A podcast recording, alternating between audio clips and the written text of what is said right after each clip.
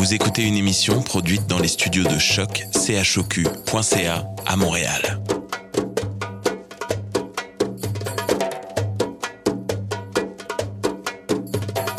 Bienvenue à Radio Dodo, une émission dédiée aux tout petits enfants en difficulté.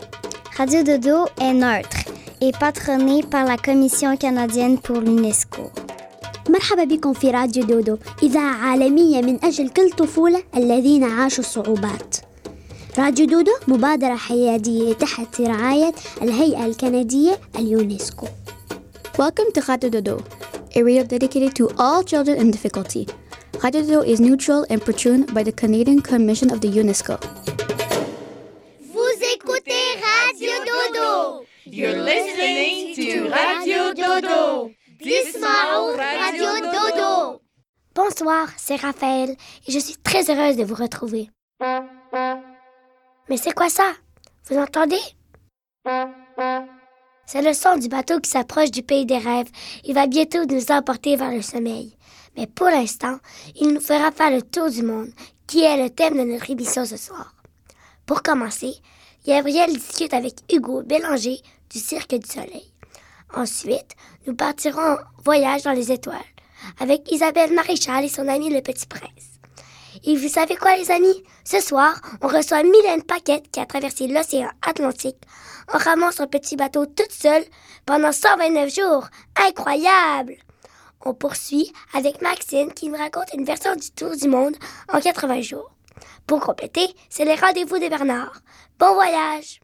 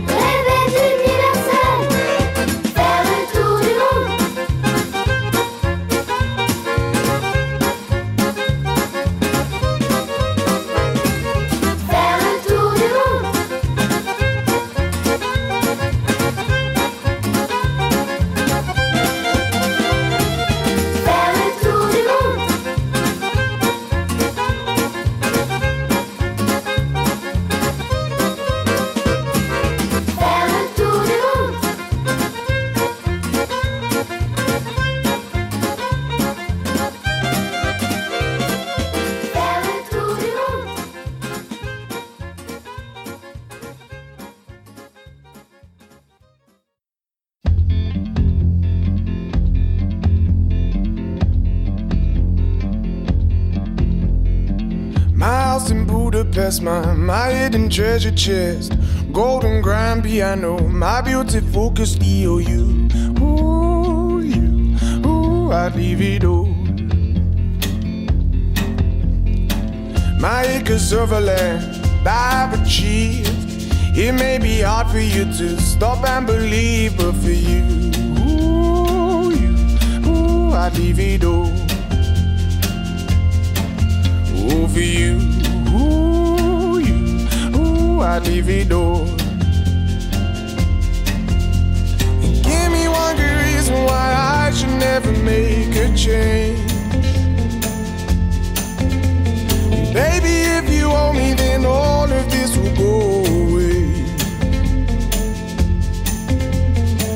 My many artifacts, the list goes on. If you just say the words, I'll up and run. Oh, to you, I'd. Oh, you, ooh, ooh, I'd divido. Give me one good reason why I should never make a change.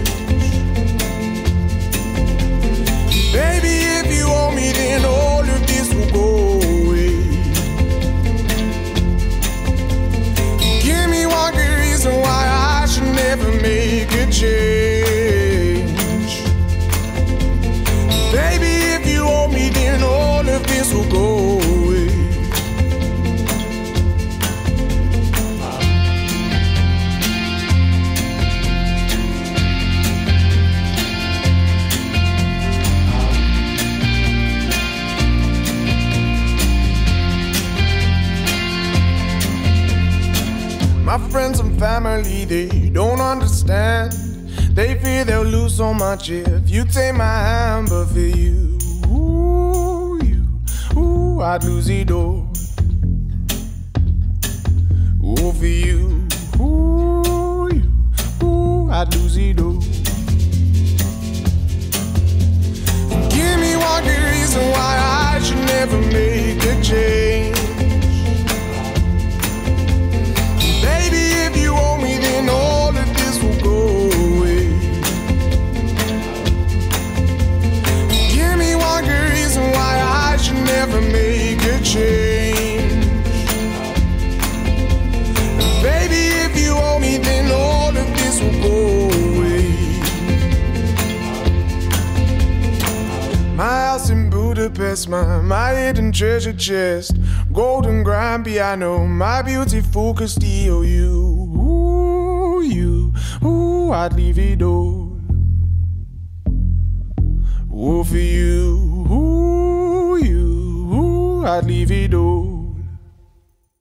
Bonsoir les amis, c'est Gabriel. Ce soir, je vous présente Hugo Bélanger, un grand monsieur qui a beaucoup voyagé grâce à son travail.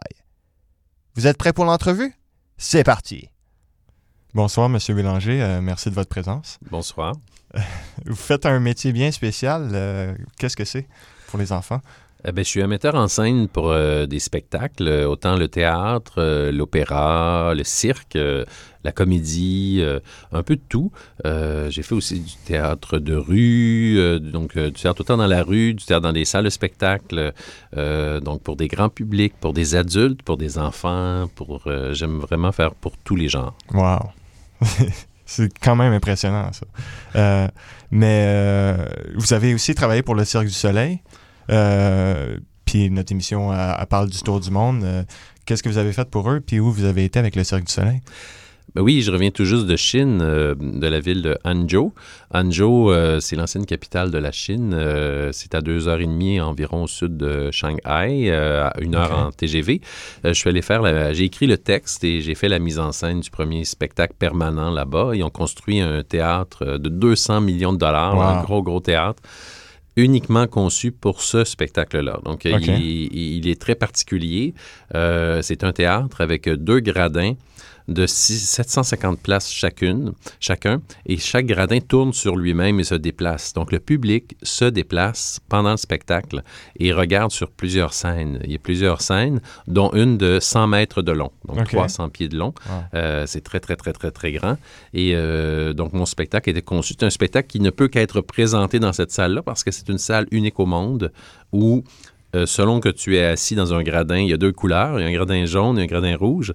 Et si tu es assis dans le gradin jaune, tu vois pas, il y a 20% du spectacle qui est complètement différent du spectacle que les spectateurs vont voir dans le gradin rouge, euh, jaune et rouge. Donc, euh, Le spectacle est différent. Wow. oui, oui. Donc, euh, chaque gradin suit un personnage différent de la même histoire. Donc, c'est comme si je quelqu'un suivait, te suivait et quelqu'un me suivait. Donc là, présentement, le public verrait la même chose, mais Ouais. il y a peut-être une heure, on verrait pas la même chose parce qu'on n'était pas au même endroit. Wow. Donc, c'est un spectacle, c'est absolument unique au monde et très, très, c'était vraiment une expérience incroyable et une expérience internationale. Au-delà de la Chine, il y avait des artistes du monde entier sur le spectacle. C'était formidable. Ouais, J'aimerais bien voir ce spectacle-là, c'est sûr. Euh, Oui, c'est un spectacle. euh, oui, c'est un peu spécial. J'ai travaillé sur un spectacle qu'à peu près personne que je connais va voir, mais qui va être présenté pendant 10 ans euh, en Chine. C'est encore, c'est encore là? Oui, oui, ça vient tout juste de commencer. Ils viennent de jouer la centième représentation. Ils ont commencé au mois d'août. C'est sûr, si j'ai la chance, je vais aller voir ça. Mm. Euh, vous avez pas juste voyagé avec le Cirque du Soleil, comme euh, que je- ce que j'ai pu lire. Vous avez aussi voyagé avec euh, Pinocchio puis Alice au Pays des Merveilles. C'est bien ça? Oui, euh, j'ai une compagnie de théâtre qui s'appelle le Théâtre Tout à Trac. Et ma compagnie euh, présente des spectacles pour les adultes, mais aussi certains pour les enfants. Et nos spectacles tournent un peu partout dans le monde, surtout les spectacles jeunes publics, les spectacles pour les enfants. Alice au Pays des Merveilles est rendu à plus de à 500 représentations. Wow. Et euh, Pinocchio est rendu à 350, je pense. Wow.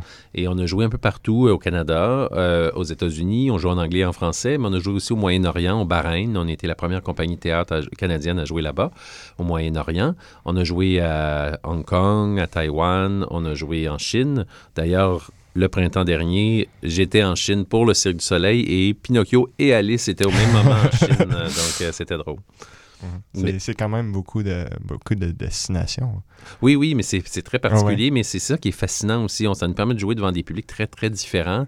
Et c'est très intéressant de voir comment les enfants, pour ces spectacles-là, du monde entier réagissent à la fois différemment, puis à la fois de la même façon au spectacle. Donc, c'est toujours voir le côté universel de ces histoires-là, puis en même temps aussi comment les cultures font en sorte que certains Ouais. publics est plus réactifs que d'autres et d'autres sont plus timides ou plus à l'écoute. Euh, tout est fait. Y a-tu Dépendant. euh, y a-tu un pays qui, qui a réagi d'une façon euh, spéciale? Euh, ce qui est... Une région? Ben, c'est surtout, oui, mais c'est surtout, euh, en effet, euh, les- il y a des, des pays où ça parle beaucoup pendant les spectacles parce que nous, on a la notion qu'il faut écouter, euh, Ouais. on applaudit après. Vraiment on- silencieux. Ah Oui, eux, il y en a qui ça parle toujours, ça se lève, Mhm. ça bouge. Mais il faut pas le prendre comme une offense. C'est vraiment la manière, ils connaissent pas. euh, Eux, c'est comme ça que ça fonctionne. Donc, euh, cette notion-là est pas la même. Donc, euh, Ouais. c'est très ça interagit beaucoup. Euh, J'ai fait du théâtre de rue, moi, un peu partout en Europe, et joué en Italie, puis joué en Allemagne de l'Est. Tout de suite après, c'est complètement l'opposé. En Allemagne de l'Est, les gens, ils regardent, ils bougent pas, réagissent très peu. Et en Italie, ils te sautent pratiquement dessus. Euh, c'est complètement différent. ouais. Wow. Euh, puis euh, j'ai vu aussi que vous avez fait euh, le spectacle Le Tour du monde en 80 jours. C'était quoi cette expérience-là? Ben, j'ai adapté le roman de Jules Verne, Le Tour Ouais. du monde en 80 jours. J'ai présenté ça au Théâtre du Nouveau Monde à Montréal, qui est le plus gros théâtre à Montréal. J'ai voulu faire un tour du monde théâtral parce que souvent, Jules Verne, quand il a écrit le livre, il a fait découvrir le monde entier aux, aux Français, aux, aux Européens. Et euh, je me suis dit, comment on peut faire redécouvrir le monde euh, comme ça? On se dit, bah, avec Internet, on voit tout. Mhm. Mais est-ce qu'on on sait vraiment, est-ce qu'on connaît vraiment les autres cultures? On connaît la culture américaine va partout, les McDonald's sont partout, les films américains sont partout. Mais est-ce que si je dis Topeng, Tang, euh, Ketchak, euh, Katakali, Bunraku, euh, toutes des, dan- des danses et du théâtre indien, Ouais. japonais, chinois, souvent ici, ça nous dit rien. Là, j'ai décidé de faire un tour du monde théâtral. Donc, le personnage fait le tour du monde et à chaque fois qu'il arrivait dans un nouveau pays, on s'inspirait des traditions théâtrales de ces pays-là. Donc, c'était une visite, un, un voyage. On voulait que le public soit aussi dépaysé que comme quand on, on arrive en Inde, par exemple.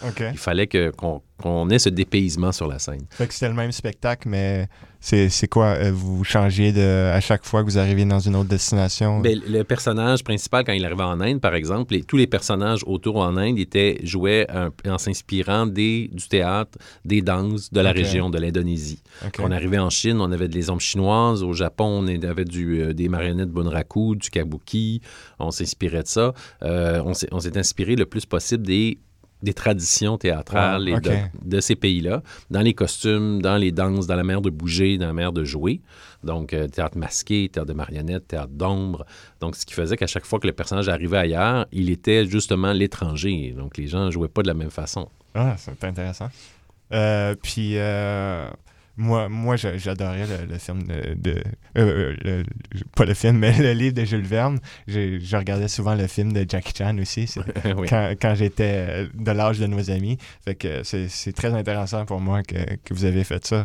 Euh, ouais, J'adorais le Tour du monde en 80 Oui, c'est une histoire formidable. et- Mais c'est une histoire surtout de découverte sur le monde. Ouais. Puis, euh, comme ce que vous faites présentement avec votre émission, c'est de parler aux gens du monde entier. On est tous des êtres humains. On a des différences, mais on est d'abord avant tout tous des êtres humains. Donc, euh, quand on fait ce voyage-là, c'est ça que découvre le personnage principal du Tour du Monde. Il pense qu'il est supérieur parce Ouais. que c'est un Anglais. Puis à la fin, il finit par découvrir que le reste du monde est aussi intéressant que lui et même très intéressant. Il tombe même amoureux d'une femme en Inde Ouais. et il découvre l'amour. Donc, euh, il y a cette ouverture sur le monde. Il- à la fin du voyage, il est transformé. Un voyage, ça se passe à l'intérieur. hein. On voyage, mais c'est à l'intérieur que ça nous change et on découvre justement d'autres cultures. Et quand on, on découvre d'autres cultures, on a souvent des chocs, mais ces chocs-là nous font du bien, hein. peut-être pas sur le coup, parce que des fois, des fois, il y a des choses qui vont vraiment nous déranger, Exact. mais après coup, ça va nous faire réfléchir, puis ça, je pense que ça nous rend meilleurs. C'est bien. Euh, en finissant, euh, avez-vous un mot pour euh, les enfants qui nous écoutent? Peut-être des leçons que vous avez apprises en voyage pour eux? C'est. oh mon Dieu, comment donner une leçon? J'aime pas donner des leçons, mais je dirais que ce que moi j'ai découvert, comme ce que je viens de dire, c'est vraiment le découvrir l'autre. Parce que souvent,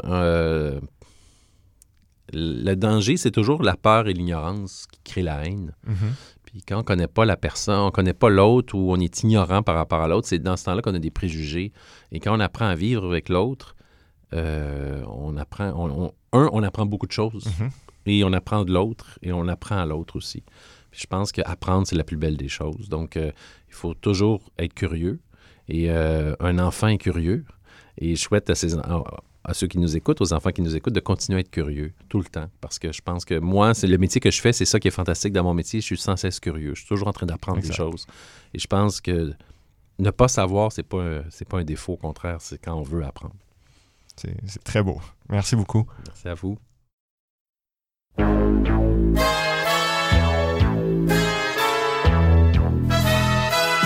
Je suis filé à Slog et en 80 jours je dois faire le tour du monde. Aventurier, gentleman, joueur, un tel pari ne me fait pas du tout peur. Je suis passe-partout, je fais un peu tout.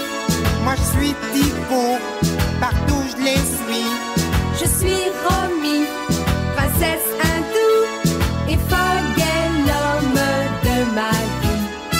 Je suis filé à Slog et en 80 jours un tel pari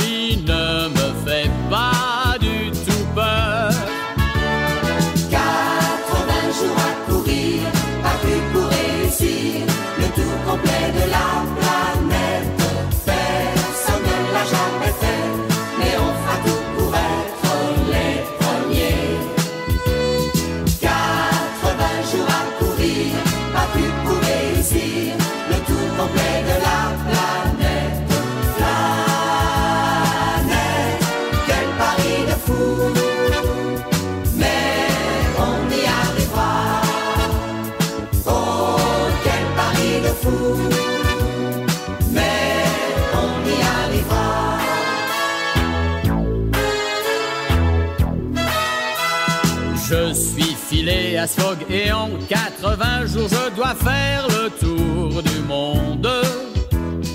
Aventurier, gentleman, joueur, un tel pari ne me fait pas du tout peur. Tu le perdras grâce à moi.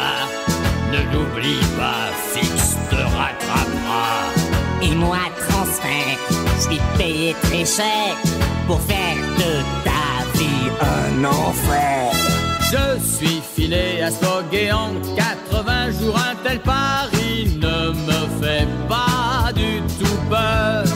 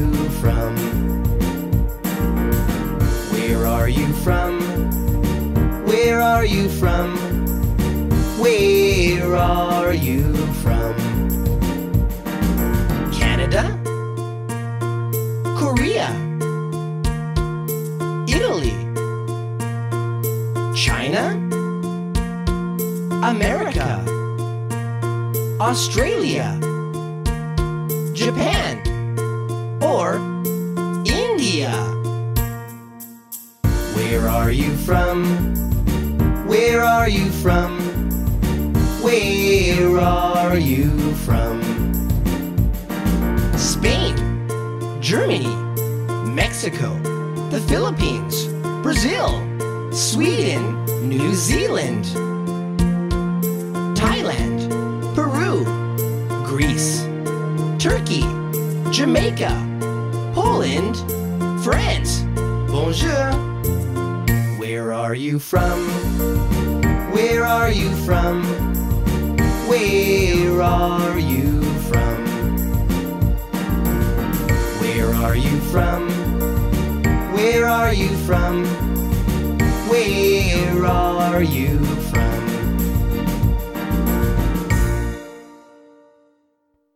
Bonjour petite amie.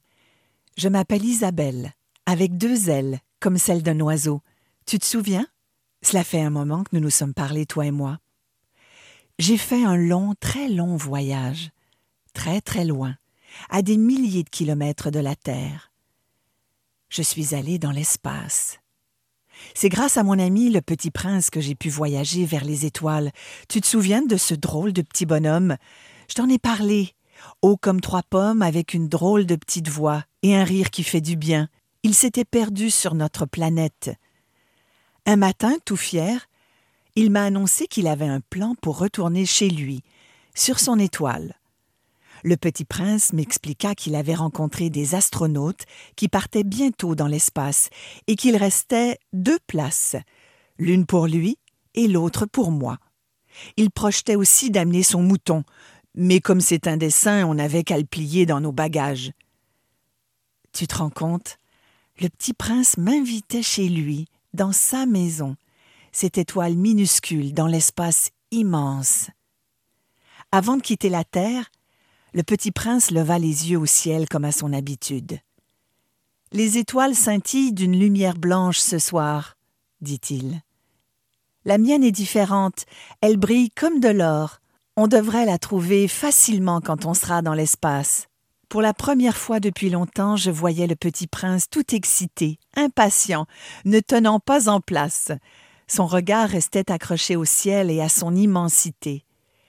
Il cherchait déjà son étoile, la plus belle, celle qui scintillait dans le bleu de la nuit.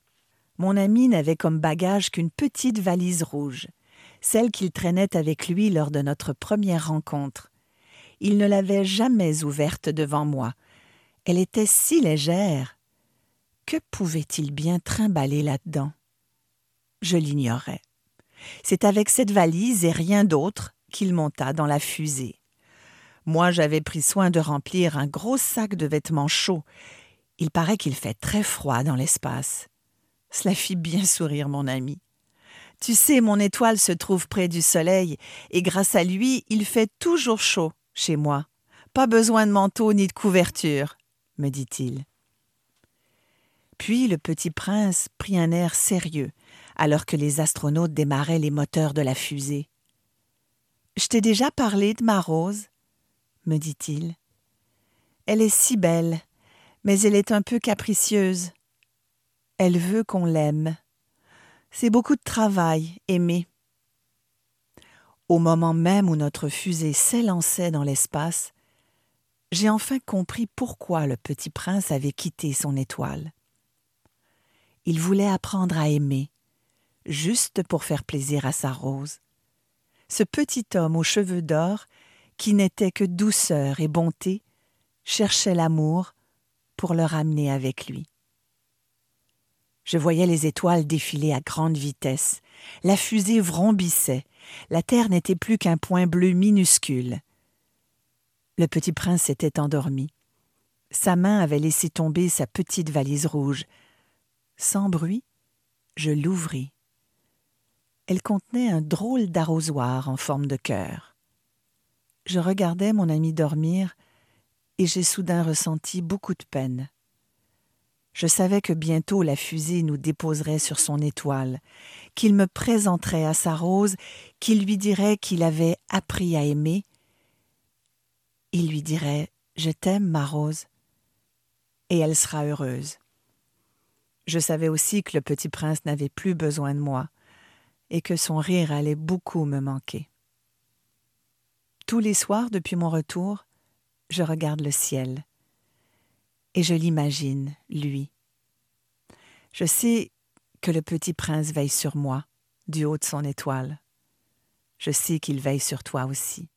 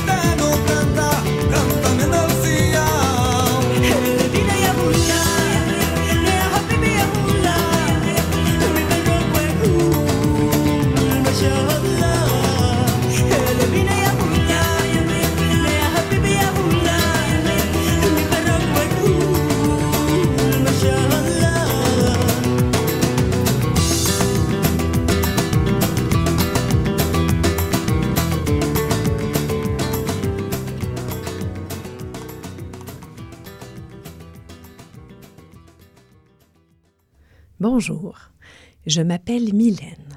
Je suis née sur une île, l'île de Montréal. Montréal n'est pas une île chaude garnie de palmiers en plein cœur de l'océan. Elle est plutôt située au milieu d'un grand fleuve en plein cœur d'un continent. Montréal est une grande île remplie de maisons, de commerces, et plutôt que des palmiers, on y retrouve des conifères, des feuillus, des érables par milliers. Montréal est une grande ville canadienne. Peut-être as-tu déjà entendu parler du Canada? C'est un pays nordique, très froid en hiver, mais aussi très, très chaud durant l'été. Durant la saison chaude, il peut faire tellement chaud qu'on a le goût continuellement de sauter dans le grand fleuve pour se rafraîchir. Et, comme j'ai grandi au nord de l'île tout près de l'eau, j'ai souvent eu envie de me baigner quand il faisait très chaud quand j'étais petite. Et ce, même si j'avais très, très peur de l'eau. C'est dire à quel point il devait faire chaud, n'est-ce pas? Durant mon enfance, j'imaginais le fleuve qui entourait l'île se jeter dans le golfe et le golfe du Saint-Laurent par la suite se jeter dans l'océan. J'imaginais les dauphins, les baleines, les poissons par centaines et même les grands requins. J'ai toujours imaginé que je partirais un jour rencontrer tous ces mammifères marins, ces oiseaux, ces couchers de soleil magnifiques. Un jour, au cours de ma vie d'adulte, des années plus tard, j'ai fait une première expérience de voyage à bord d'un petit voilier. J'ai tout de suite développé ma passion pour la navigation. Beaucoup plus tard, j'ai découvert une discipline très particulière, la rame océanique. La rame océanique consiste à traverser une très grande étendue d'eau sur un petit bateau à rame durant des jours et des jours et des jours. Je me suis imaginée dans mon petit bateau à rame bravant les tempêtes, rencontrant toutes sortes de situations abracadabrantes et rencontrant des mammifères, des poissons volants, des ciels étoilés. Je me suis imaginée une aventurière et j'ai désiré traverser l'océan à la rame. J'ai réfléchi très, très, très longtemps avant de me lancer dans cette grande expérience. J'ai dû travailler très fort pour réaliser mon rêve. D'autant plus que, comme j'ai peur de l'eau, je savais très bien que j'allais être entourée d'eau durant toute cette grande traversée. J'ai dû travailler sur moi, sur mes peurs, pour me convaincre que j'avais la capacité d'arriver à mes fins. Et le 6 juillet 2013, je suis enfin partie sur mon petit bateau à rame toute seule pour partir traverser l'océan. J'ai quitté le port d'Halifax et durant plusieurs jours, j'ai ramé, ramé et ramé vers l'est. Durant ma traversée, j'ai rencontré toutes sortes de difficultés. Mais comme j'avais plusieurs personnes qui m'aidaient dans mon expérience, à partir de mon téléphone satellitaire, j'avais accès à ces gens-là pour pouvoir m'aider à traverser l'océan, trouver des solutions aux problèmes que je rencontrais et m'encourager par la même occasion. J'ai rencontré des baleines, même une très très grande baleine bleue est venue me rencontrer une journée. J'ai rencontré des oiseaux, des requins, des poissons, toutes sortes de mammifères marins. Je me suis découragée à plusieurs occasions, surtout quand, en plein cœur d'un ouragan, j'ai eu peur plus d'une fois. La chose la plus difficile que j'ai dû faire durant cette grande aventure, ça a été de descendre dans l'eau pour nettoyer la coque de mon petit bateau. Mais j'en étais incapable car j'étais pétrifiée par la peur. Et c'est une amie qui m'a donné l'idée de faire de la visualisation pour y arriver. À tous les jours, j'ai imaginé ma descente dans l'eau. Je me suis vu réussir cette plongée difficile et j'ai aussi imaginé ce que je ressentirais après l'avoir réussi. Il faut savoir que même imaginer ma descente n'était pas facile, car à chaque fois que je me voyais plonger, j'imaginais des requins m'attaquer ou me manger tout rond. J'ai dû imaginer des requins gentils, rigolos ou même des requins végétariens, sans danger pour moi qui plongeait seul dans l'eau. Après avoir chassé mes démons intérieurs, j'ai pu m'imaginer réussir l'exploit de descendre seul dans l'eau au milieu de l'océan. Je me suis vue réussir. Et enfin, au jour 90 de mon voyage, j'ai réussi l'exploit de descendre dans l'eau toute seule au milieu des flots.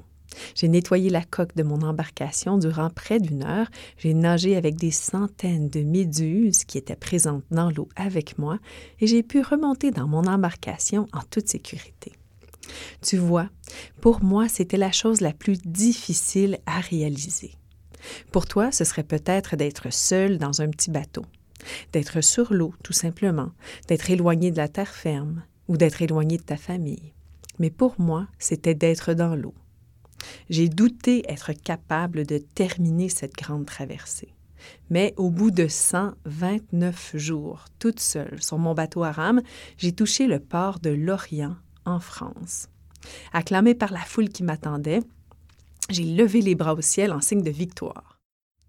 Tu vois, j'habite dans un pays où on a le droit de rêver. J'ai de la chance. J'ai rêvé, j'ai travaillé dur, j'ai réussi à réaliser mon rêve et j'ai traversé l'océan toute seule dans mon petit bateau à rame. Tu vois, j'habite dans un endroit où il est facile de réaliser nos rêves. Car de l'endroit où j'habite, il n'est pas nécessaire de demander la permission pour rêver. Il n'est pas nécessaire de justifier ses choix. On peut aimer ce que l'on veut, on peut faire ce que l'on veut dans la vie, et ça, c'est rare sur la planète. J'en conviens. Au pays des rêves, tout le monde peut rêver. Tout le monde peut réaliser ses rêves tant que ceux-ci respectent les autres, la nature, le vivant. Tant que ceux-ci gardent la paix, tout rêve a le droit d'exister. Je te souhaite à toi aussi de foncer dans la vie, dans tes rêves et de contribuer au monde à ta façon à toi. Suis ton intuition, là est ta voix. Mais avant tout, je te souhaite de rêver à toutes les nuits. Je te souhaite de rêver mieux. Je te souhaite bonne nuit. Mylène Paquette.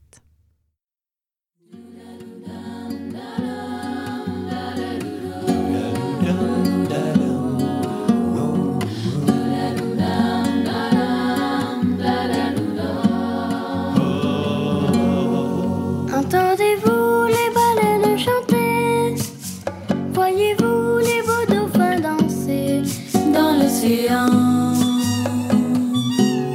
Dans l'océan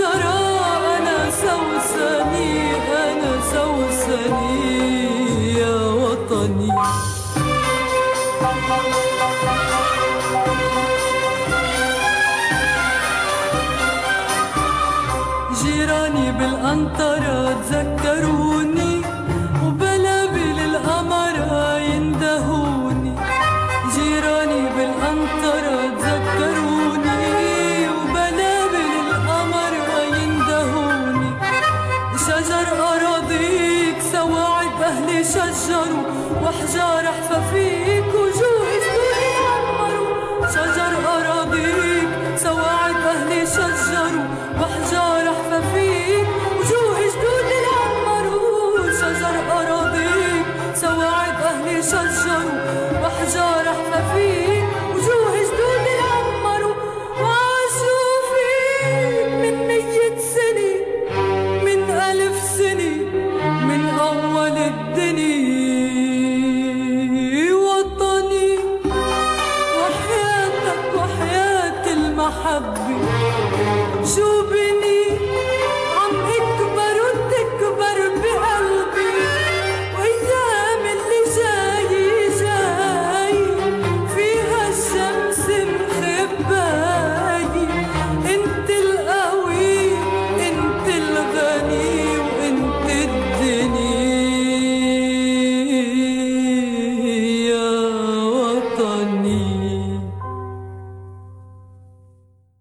Alors les amis, bonjour, c'est Bernard encore une fois qui est au rendez-vous. Ouais, les rendez-vous de Bernard, mais c'est, vous le savez, c'est pour euh, avoir le plaisir de vous présenter encore une fois un conte et celui que je vous propose aujourd'hui s'intitule Le voyage de Sophie.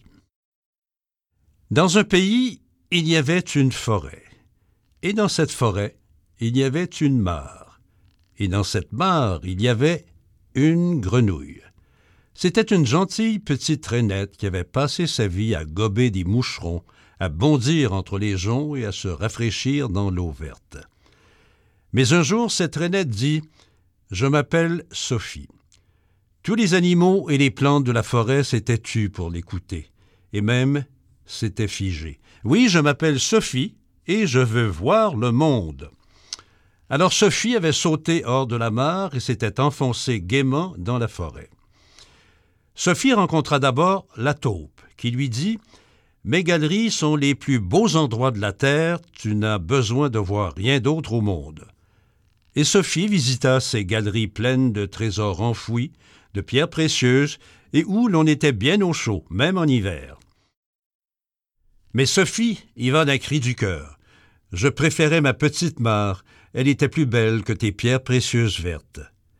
Puis Sophie rencontra la cigogne qui lui dit Si tu veux, je peux t'apprendre à voler, et alors tu n'auras plus besoin de rien visiter d'autre. La cigogne accrocha fermement Sophie à un cerf-volant, et la voilà partie. Sophie survola des villes, des châteaux, des montagnes et des mares encore plus grandes que la grande forêt. Sophie aimait beaucoup voler, mais elle regrettait de ne plus pouvoir nager, et puis elle en était sûre maintenant. C'est sa petite mare qui était la plus belle du grand monde. Alors la cigogne l'y ramena. Aujourd'hui, Sophie gobe des moucherons et se rafraîchit dans l'eau verte de sa mare, et elle connaît tout sur tout.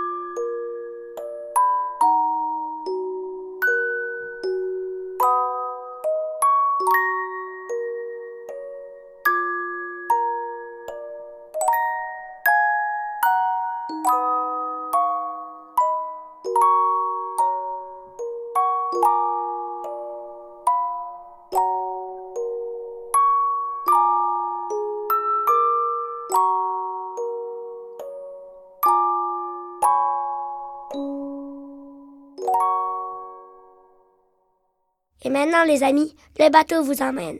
Il vous emmène vers le pays des rêves. Bonne nuit.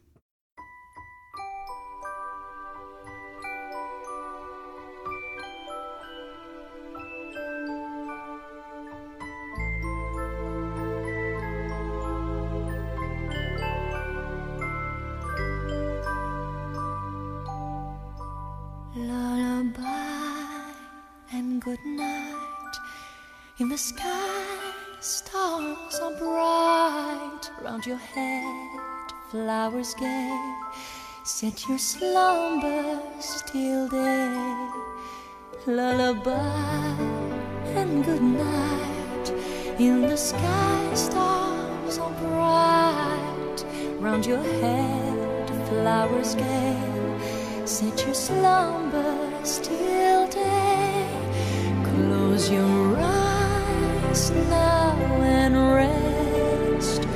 May these hours be blessed. Your eyes now and rest. May these hours be blessed. Bonne